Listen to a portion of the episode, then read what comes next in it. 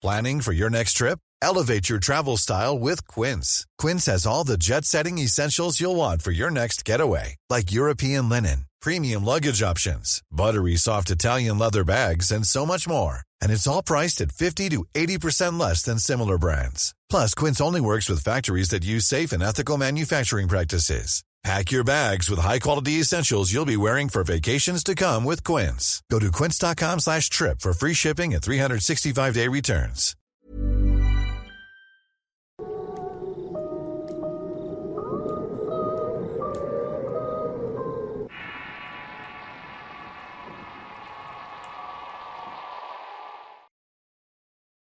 El espíritu del gringo. Historia escrita y adaptada por Álvaro Ramos para relatos de horror. Siempre he sido un fanático de viajar en carretera y mientras más largo es el viaje, sinceramente más lo disfruto. No importa si lo hago en moto, en vehículos todoterreno o en un auto particular. La sensación de manejar y de tener el control de un vehículo me da la tranquilidad que busco para salir de la rutina. Pero también descubrí algo. Descubrí que puedo llegar a sentir el miedo, lo cual para mí es muy importante, ya que sentir miedo te da ese instinto de supervivencia. De alguna manera te da esa sensación de estar alerta y de querer sobreponerte. Y fue justamente en uno de esos viajes lo que me sucedió y lo que quiero contarles.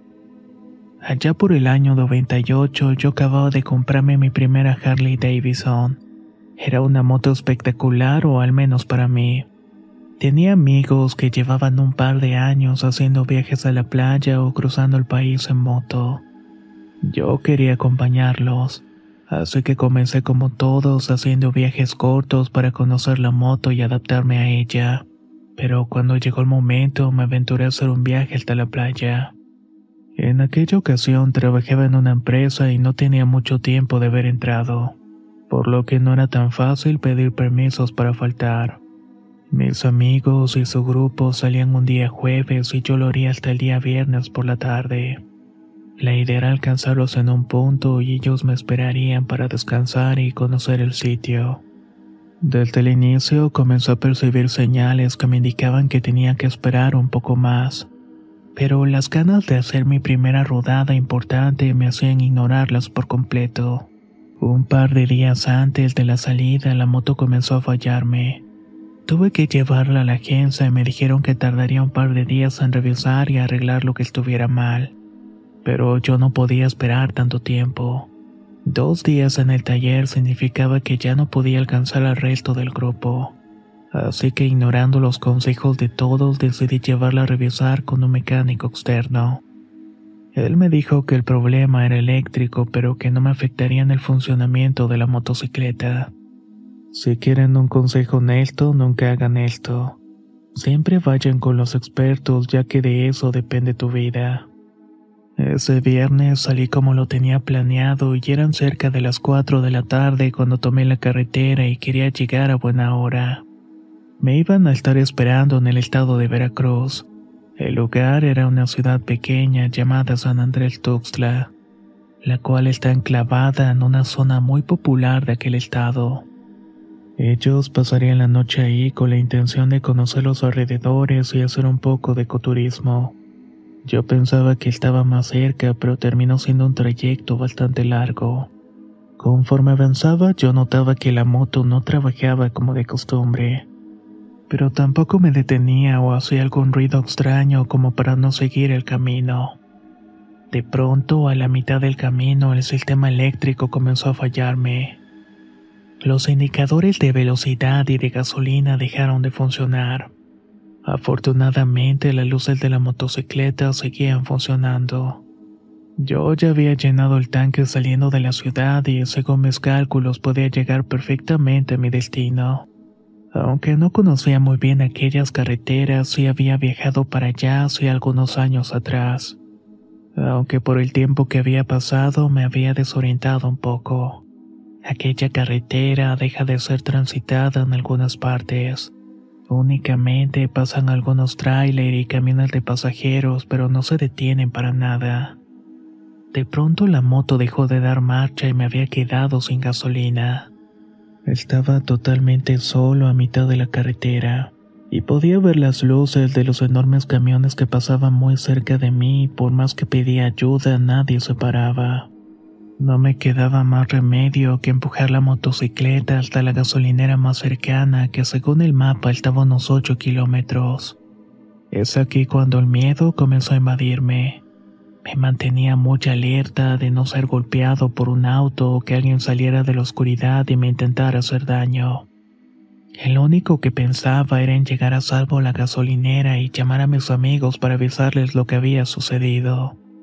El peso de la motocicleta más una ligera lluvia que comenzó a caer en el momento hacían que mis pasos fueran lentos y precisos. Podía ver cómo poco a poco una espesa neblina comenzaba a cubrir la carretera. Esto todavía hacía más peligroso el camino. Había avanzado ya un par de kilómetros cuando una camioneta pick-up pasó muy cerca de mí. Era como si hubiera intentado pegarme con el espejo lateral. De inmediato me detuve asustado pensando que estuve a nada de salir lastimado. A lo lejos pude ver que aquella camioneta se había detenido. Podía ver las luces rojas de los frenos activándose entre la neblina. Y de pronto aquellas mismas luces que indicaban el freno cambiaron un par de luces blancas. Ryan Reynolds here from Mint Mobile. With the price of just about everything going up during inflation, we thought we'd bring our prices down. So to help us, we brought in a reverse auctioneer, which is apparently a thing. Mint Mobile unlimited premium wireless. Ready to get 30, 30, bit to get 30, bit to get 20, 20, 20, bit to get 20, 20, bit to get 15, 15, 15, 15 just 15 bucks a month. So, Give it a try at mintmobile.com/switch. slash $45 up front for 3 months plus taxes and fees. Promo rate for new customers for limited time. Unlimited more than 40 gigabytes per month slows. Full terms at mintmobile.com. Hey there, it's Michelle Norris. I'm host of a podcast called Your Mama's Kitchen. When I travel, I'm usually looking for a way to find a taste of home when I'm not at home. And one of the things I love to do when I am at home is entertain. And Airbnb allows me to do that. When I was in California recently, I rented a house that had a great kitchen. And when we were sitting around the table, we're all thinking, we're in someone else's house. Someone could be in all of our homes as well. If you have a home, but you're not always at home, you have an Airbnb. Your home might be worth more than you think. Find out how much at airbnb.com/slash host. La primavera está aquí, así que es el mejor momento para sacar lo viejo de la rutina y vivir nuevas experiencias, entre ellas nuestros estrenos de terror, y hasta una nueva manera de obtener dinero con tus compras gracias a iBota. iBota es una app que puedes descargar totalmente gratis y que te da la mayor cantidad de dinero en efectivo en cientos de artículos y marcas. No solo las botanas que disfrutas mientras nos escuchas.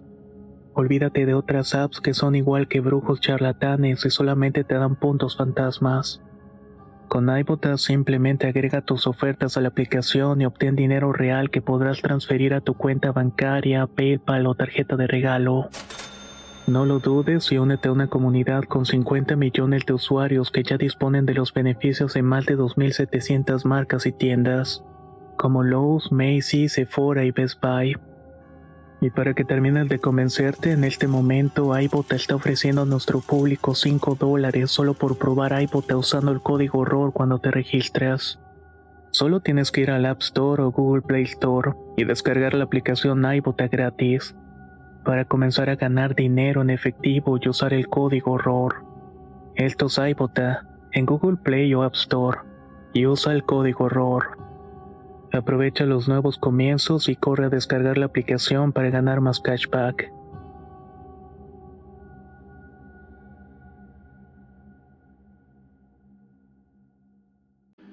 Estos indicaban que quien fuera estaba echándose de reversa.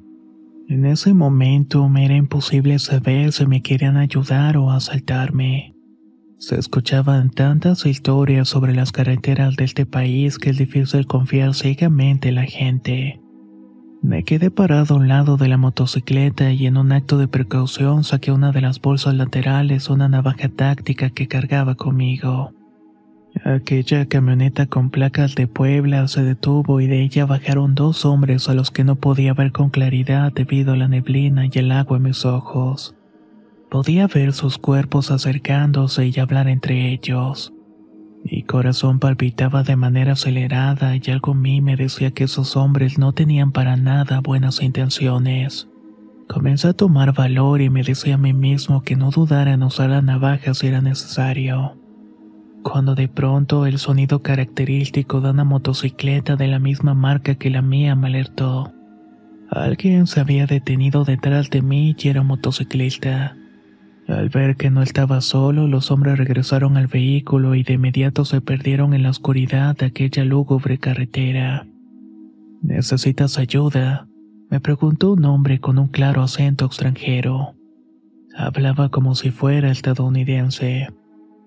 Al verlo pude darme cuenta que en efecto era un motociclista y usaba pantalones de cuero casi idénticos a su chamarra, unas botas negras reforzadas y rodilleras.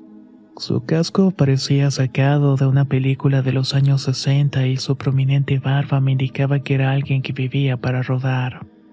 Me quedé sin gasolina, amigo, contesté. El hombre, sin decir una sola palabra, regresó a su moto y de algún lado sacó un galón de gasolina, mismo que me lo entregó diciendo, con esto debes llegar al varado sin problema alguno. Tomé el recipiente y le vacié el contenido al tanque de mi moto. De inmediato la encendí como nada hubiera pasado comenzó a rugir lista para seguir el viaje. ¿Cuánto te debo, amigo? Le pregunté al hombre que ya caminaba de vuelta a su vehículo. No es nada, pero por favor cuídate mucho, contestó. Por más que insistía en que aceptara un billete, el hombre no hizo mucho caso. Encendió su motocicleta y después de despedirse con la mano se perdió en la lejanía del camino en la oscuridad de la noche. Yo no quería quedarme solo, así que hice lo mismo. Regresé a la moto y salí de lo más rápido posible. Intenté darle alcance para viajar juntos, pero nunca lo alcancé. Llegué al varado justo como el hombre me había dicho y ahí pude llenar el tanque de la gasolina. Pasé a la tienda para comprar un café y por unas ventanas volví a ver la camioneta que kilómetros atrás había detenido con esos dos hombres. Me quedé dentro de la tienda viendo qué era lo que estaban haciendo y después unos minutos salieron de ahí con rumbo contrario al cual yo me dirigía. Perdón, le dije al chico que estaba atendiendo. Los tipos de la camioneta son de por aquí. Creo que sí, ya que pasa muy seguido. Debieron haber venido algo Alvarado. ¿Los conoces? Le platiqué al joven lo que había pasado y como tenía la sospecha de que esos hombres me iban a asaltar. También le dije sobre el motociclista extranjero que me había ayudado y que gracias a él había llegado hasta allí. Cuando le dije eso, la cara del muchacho cambió por completo. Salió a hablarle al único despachador de gasolina y le dijo, Oye, él se acaba de encontrar al gringo. Aquellos dos jóvenes comenzaron a hacerme preguntas sobre la vestimenta de aquel misterioso hombre así como de su motocicleta, a lo que yo respondí afirmativamente ante todo. Al terminar el interrogatorio, uno de ellos me dijo, No se espante, amigo, pero eso que vio es el fantasma de un motociclista gringo que se accidentó hace como unos cinco años atrás. Desde esa fecha muchas personas dicen encontrárselo cuando necesitan ayuda. Apenas la semana pasada, una señora que estaba viajando con su hijo se quedó ponchada cerca del tramo donde se había quedado usted. Y de la nada apareció ese gringo y les ayudó a cambiar la refacción. Tampoco aceptó dinero y por más que quisieron alcanzarlo para irse acompañadas, no lo volvieron a ver. Según la historia de ellos, era un hombre que viajaba con un grupo de motociclistas del norte del país cuando por una falla mecánica su moto se fue quedando atrás y terminó teniendo un accidente que le costó la vida. Su grupo lo esperó y al ver que no lo alcanzaba regresaron por él únicamente para encontrarlos en vida. A partir de ahí, su grupo regresa cada año sin falta a dejar una ofrenda en su cruz. Pero también mucha gente comenzó a verlo y a recibir su ayuda. Esa noche salí de ahí conmovido, pero también asustado de alguna manera El hombre que yo vi distaba mucho de parecer un fantasma. No estaba flotando ni tampoco tenía ese aspecto de ultratumba del que todos hablan cuando describen a uno. Ese hombre parecía ser real e incluso recuerdo haber tocado su mano cuando me dio la gasolina.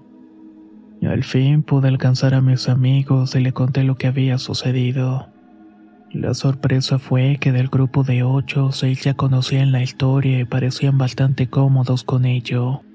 Únicamente me dijeron que era afortunado de haberme encontrado con el gringo antes de que alguien más lo hiciera conmigo. Aquel viaje siguió sin contratiempos y al regreso ya no pasamos por el mismo sitio. Pero yo volví un par de meses después y nunca encontré la dichosa cruz. Eso sí, decidí dejar un par de guantes de cuero justamente en el lugar donde me había ayudado. Posiblemente nunca sabré si fue un espíritu bondadoso el que me ayudó esa noche o motociclista real. Pero de lo que sé estoy totalmente seguro es que esa noche esa persona posiblemente me salvó la vida y me dio una segunda oportunidad de ya no cometer los mismos errores. ¿Qué tal comunidad? Espero que les haya gustado el relato del día de hoy y aquí nos queda una duda bastante grande. ¿Ustedes qué creen que haya sido? ¿El fantasma del famoso motociclista gringo o un motociclista de carne y hueso? Por favor no duden en compartir con nosotros sus inquietudes. Háganlo en la caja de comentarios. Y suscríbanse y síganos si no lo han hecho, ya que constantemente subimos material nuevo. Nos escuchamos en el próximo relato.